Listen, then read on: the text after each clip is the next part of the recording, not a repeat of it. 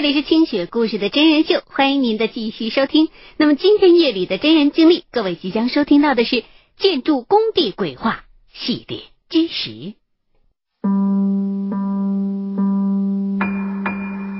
清雪故事真人秀正在播出。这个故事发生在一个即将要拆迁的楼里。这楼是上个世纪七十年代盖的，没有暖气、天然气的那种，还留着生炉子用的通气孔。但是下水管道和自来水以及化粪池、室外配套都做得很好，貌似也是那个年代建筑的一个风格。这幢楼是当年的外贸公司员工的住宅楼，据说最初住在这儿的人几乎在同一个年代间全部被迫害而死。外贸公司的员工大部分都是女的，而当年军政机关的人是没有房子可分的。恰好军政机关的男人们大都去外贸公司找女人工作的老婆。蒙哥一开始，这幢楼就注定了不安和惶恐。先是住在这里级别最高的一个老军人，因为资本家出身被打倒。魁梧的军人大约也不会想象得到，当年扭断了日本人的脖子、持枪击垮了国民党军队的双手，会被一群十几岁的孩子砍折。失去双手的老军人依旧屹立不倒。红小兵、红卫兵们用尽各种方法折磨他。这群青少年只有一个目标，就是折磨死这个老不死的。楼里的其他人都居安自危。没有人敢挺身出来帮老军人一把。老军人也理解这个，他也知道，只要自己不死，楼里的其他人就能再多活一段时间。可是，终于有一天，老军人坚持不住了。那天早上，他穿上了黑衣，戴上了礼帽，站在楼的出口处，告诉每一个居民。我这就要去那边了，你们一定要团结起来，就像以前战争的时候一样，一定要团结，很快就会过去的。你们都要好好的活着，等到一切都好起来的那天。楼里所有的人都聚在了一起，给老人送行，而接下来的冲突就这么开始了。冲突的双方就是红小兵、红卫兵和一帮子已经不再穿制服了的曾经的军人们。红卫兵要带走老军人，而住在楼里的人们则一定要留下他。当时的国家机器已经掌握在造反派的手中了，很快的，他们就包围了整幢大楼。老军人终于跪了下来，朝着整幢楼的退伍军人们。求他们回去，别再做无谓的牺牲了。结果，老军人当天就被造反派给弄死了。而这幢楼的居民们也开始准备如何抵抗，以争取尽量多的一些时间，等到黎明的到来。造反派们很快就找到了新的目标，又来这楼里边抓人。可是刚一进大院，就感觉到明显的不对劲儿，整个大院居然很有军队的气氛。透着一种威严，不是这帮子十几岁的小孩子能够镇得住的。都觉得不对劲儿的时候，这些人还是要往楼里头冲。一帮子人喊着“打倒谁谁谁”的口号，冲进了单元门。可是门都紧锁着，门后还有一帮子人拿着武器守在那儿，大有以死相拼的架势。十几岁的小孩没见过这阵势，但还是要坚持。就那么站着，大喊大叫着口号。楼里的退伍军人们直接说：“我这就下楼去给你们开开门，你们往里冲一冲试试。”然后就下楼来，真的就把门给开开了。造反派们就在门口跟军人们对峙着，谁也没动。终于，少年们退了一步，撤了。从那天之后。整幢楼的退伍军人们都是一起上班，一块下班，跟在队伍的时候一样，早起操练唱军歌，然后跑着步去上班，下班的时候再一块回来。那些造反派小孩们拿这帮人没办法，但是革命需要成果，怎么办呢？后来他们就想招，你们不是一起出没吗？哎，我们就让你们全都待在楼里边出不来。小孩们迅速的找来各种工具，开始围绕这幢楼施工。对于他们来说，这只不过是一场会死人的游戏而已。很快的，他们就把一楼、二楼给封的死死的了，不必担心有人会从三楼跳下来，因为大家伙可以一拥而上，直接打死那些胆敢跳下来的家伙。这样一来，楼里的居民们就都成了瓮中之鳖了。楼里头有人试图破门出来，但是门口有更多的人在加固。有人忍不住从楼上跳了下来，但是很快就被小孩子们直接给打死了。在那个疯狂的年代，似乎没有人能够保持正常的理性。红卫兵们以此为乐趣和成果，直到半个多月过去之后，他们觉得差不多了，楼里也没了动静了，这才砸开门进了楼。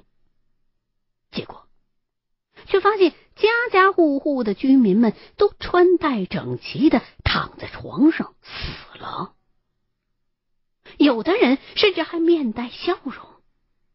小孩子们被妈妈或者爸爸抱在怀里，老人们甚至躺在摇摇乐的椅子上。但是，所有的退伍军人都穿上了军装。那种已经没有了帽徽和肩章的军装，红卫兵们开始惶恐。不知道什么时候，一个人回头就跑路了，于是其他的人也都跟着跌跌撞撞的往楼外跑。跑在最后的那个孩子还说自己看到整幢楼的居民都站起身来注视着他们。这件事儿。引起了一些高级别老干部的注意，责成一些部门人员来调查。可是很快的，这些老干部也被打倒了。再后来，公检法被砸烂，这件事儿也就慢慢的被淡忘了。政府机构、国家机器都进入了瘫痪状态，外贸公司也因为有对外贸易被定位为间谍组织，党委书记被打死。其他领导也都死的死，抓的抓，下放的下放。再后来，文革结束，知青返城之时，这幢楼被分给了返城归家的知青们。知青们住在这儿，一直相安无事。就这样，一直到了二零零九年，一家房地产公司买下了这幢楼周围的地皮，要开发一个大型的商业办公区。之所以没有连这幢楼一块买下，是因为赔偿协议无法达成。因为这幢楼是自主产权的，而现在所有的商品房都是五十年或者七十年的产权，也就是说，你现在买的房子只是租住七十年、五十年而已。于是，这幢楼的周围很快就建起了一大圈的高层，被高层包围的这幢小楼成年见不着阳光了。房产商也就是这么想的，你们不是不同意补偿协议吗？那就让你们常年生活在黑暗当中，看你们搬还是不搬。忍受了整整一年昏暗潮湿的日子之后，楼里的居民们终于忍受不了了，被迫和这家房产公司签订了补偿协议和拆迁合同。当然，这时候的补偿条件只有当初的一半了。房产公司对这个计策很是得意，凯旋一般前来拆迁。可是进行的时候却老是出故障。头两天，一天因为挖掘机故障；第二天下了大雨；第三天，负责拆迁的那位突然重病住院了。房地产公司的老总火了，亲自来现场指挥拆迁。到了现场，哎，果然一切顺利。挖掘机挖了周边的防护坑，因为离周边的楼有点近，得用爆破拆除。这老总是亲自上去监督打洞和炸药的装填。楼顶层都装完炸药之后啊，老总接了个电话就下楼了。施工人员也很快就装完了，然后鸣安全笛，用大喇叭喊好多回，说要爆炸了，要爆炸了，注意安全，注意安全。还有专人从楼顶到楼下又检查了一遍，确定没人之后，倒数三个数，就把这楼给爆破拆除了。可奇怪的是，从这一天以后，那个房地产公司的老总就失踪了，好多天也没找着。老总的弟弟只好暂时代替哥哥来维持着公司的运作。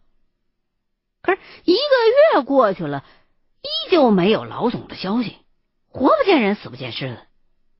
公安机关也排查了很多人，但是就是没找到真正的嫌疑人。这案子只好继续查着。房产公司呢，继续运作，清理这幢楼的废墟。当挖到地下室的时候，挖出了那个老总的尸体，身上没有任何的损伤，衣着完整，唯独脸上带着恐怖至极的惊吓的表情。后来有人打听出来。大约三十几年之前，这个老总是红卫兵头头，曾经带着一帮子小孩封锁了这幢居民楼一个多月。后来，整幢楼的居民一个没剩，全被迫害死光了。这个红卫兵头头以此为战绩，得到了当时很多当权人物的赏识。再之后，文革结束，这孩子上学念书。加上自己家的家庭背景，在房地产业刚兴起的时候就下海入市，成了房产公司的老总。直到三十多年之后，这个孩子死在了当年他带人围攻过的居民楼的地下室里，死因至今不明。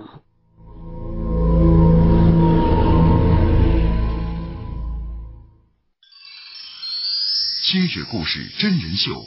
正在播出。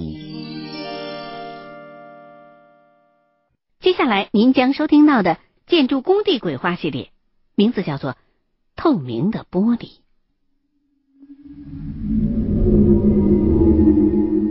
在传统的风水学当中，对于玻璃这类东西，一直是能不用就不用，能少用就少用的。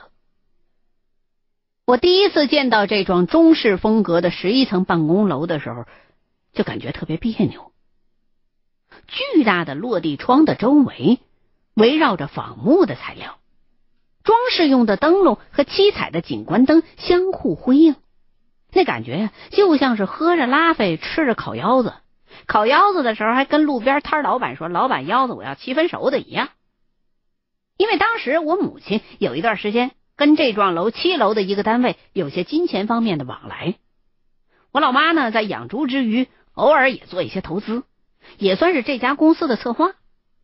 像我妈这种懒散的人，基本上是不会待在一个办公室熬到天荒地老的，因为那阵子工作太忙，我老妈呀也不得不来这家公司上几天班。那段时间，我妈每天都要忙到半夜，一般都是一个人回家呢。有一天晚上十点多，我在家呢，她突然之间就给我打电话，让我去接她。我当时正跟我爸爸单挑 CS 呢，老头拿五一瞄我，我就问怎么了？你不一直自己回来的吗？我跟我爸玩游戏呢，你让他进去呗。老妈一下就把电话给挂了，我只好起身收拾一下，然后去接我妈。到了办公楼，坐电梯上到七层。就找到我妈了，老妈还一个人在那工作呢，我就在边上等着。老妈就问我：“你怎么上来的呀？”我说：“电梯啊。”我妈说：“不是晚上不让你坐电梯的吗？你不知道晚上电梯里边都是些什么？”我说：“你快别更年期了呀，神神叨叨的，天天好人都被你吓坏了。”哎，对了，今天怎么非要我们来接你啊？我妈说：“先下楼，过会儿我再告诉你。”我们就一块下楼，走步行梯到了一楼。大晚上的，感觉这一楼有点诡异，周围全都是透明的玻璃，除了柱子和剪力墙，居然没有任何的遮挡。我妈就问我：“你害怕不？”我说：“有点头皮发麻。”回到车里边，我妈才告诉我说：“你给我打电话之前呢，我刚吃完饭回来。”一进一楼就感觉到一阵眩晕，然后啊，就看到整个玻璃幕墙外头迎面走了一些人，那些人直接穿过玻璃，然后就看不着了。我说你这阵儿是太累了吧？你你看你本来身体就不好，你学什么年轻人加夜班啊？我妈说你要是个姑娘啊，不就好了？我就不用给你买房子买车，还能赚一笔彩礼钱呢。我说我也想做个女的呀，现在见天找不着对象，我都快愁死了，我都。就这样，再之后，每天晚上我都去接老妈下夜班。老妈告诉我说，前几天呢，楼里边死了个小年轻，也是加夜班查出来，说是累死的。我刚知道，我说这正常啊，网吧里边玩游戏的不也累死好几个吗？我妈说算起来呀，那小年轻死的那晚上，我还碰见过他呢。那天晚上，我妈吃了饭。回楼上加班，照常没走电梯，因为我妈这个人有点神经质，对电梯特别敏感。之前去医院看我姥姥的时候，坐了一回电梯，里头有七八个人，哎，我妈就非说有十几个。按我姥姥的说法，就是我妈妈身体一直不太好，容易碰到不干净的东西。步行梯在电梯的南侧。我老妈路过电梯的时候，那个加班的小年轻正在等电梯呢，还邀请我妈一块坐电梯。我妈说不行，我晕电梯，就继续步行爬楼。那天晚上那电梯也不知道是怎么回事，跟我妈步行的速度一样。我妈走到几楼，哎，那电梯就到几楼了。一开始我妈还没在意，后来就想到那姑娘是在十一楼加班的。可能是电梯坏了，或者被限速了。寻思，反正过会儿有儿子来接，也就不去再想，继续工作。不过知道了有个小年轻死在了楼里边之后，我妈直接就不敢继续去加班了，干脆带了材料回家做。直到这天晚上，因为有份文件要用到，却恰好忘了带回来，我就被要求和老妈一块儿回单位去取。到了地儿，从车里头一出来，我竟然莫名其妙的被冻得打了个寒颤。要知道当时是盛夏，虽然是晚上，可是温度也还是很高呢。车里头还开了空调呢。我突然就特别的不想跟我老妈一块爬楼，我妈也没说什么，自己就上去了。过了几分钟，我就看到七楼我妈那间办公室的灯开了。我就点了根烟，等着。可是等了好久，那灯还亮着，也没见我妈下来。我就自己进楼了。走到一楼大堂的时候，我还又留了心，特意的看了看周边的那玻璃幕墙，发现自己个儿的影子映在玻璃上，跟外面的昏暗景象融为一体，看着。确实有些怪异，也难怪我老妈一个人走的时候会有那种感觉。等爬上了七楼，才发现灯已经关了，看来老妈呀是已经下楼了。我想，大概我妈这回坐的是电梯。这老太太今儿晚上倒是不害怕了。忙我就下楼了，下了楼，经过大厅，出了门，看见我妈。我妈直接就问我：“你怎么从东边过来呢？东边没有门啊？”啊！我一想，你不是明明从南门出来的吗？车也停在南门的，我从那道门出来就是为了直奔着车来的呀。这时候听老妈一说，回头再一看，发现车子是放在大楼的西头的。而我刚刚出来的那个位置确实没有门，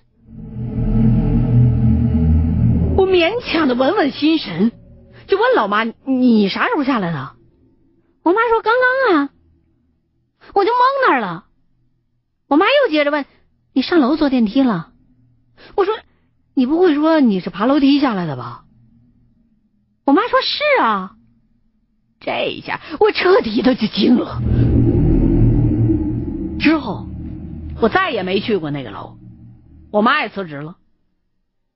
再后来，就是二零一零年发生的事儿，也是发生在这座有莫名其妙的玻璃幕墙的这楼。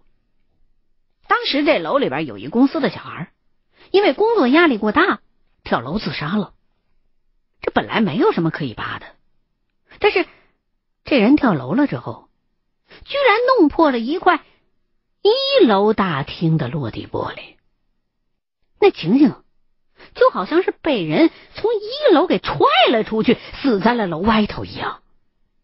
即使是很多的目击者都看到他是从楼上跳下来的，但是他身边还是带着很多一楼大厅玻璃的碎片儿。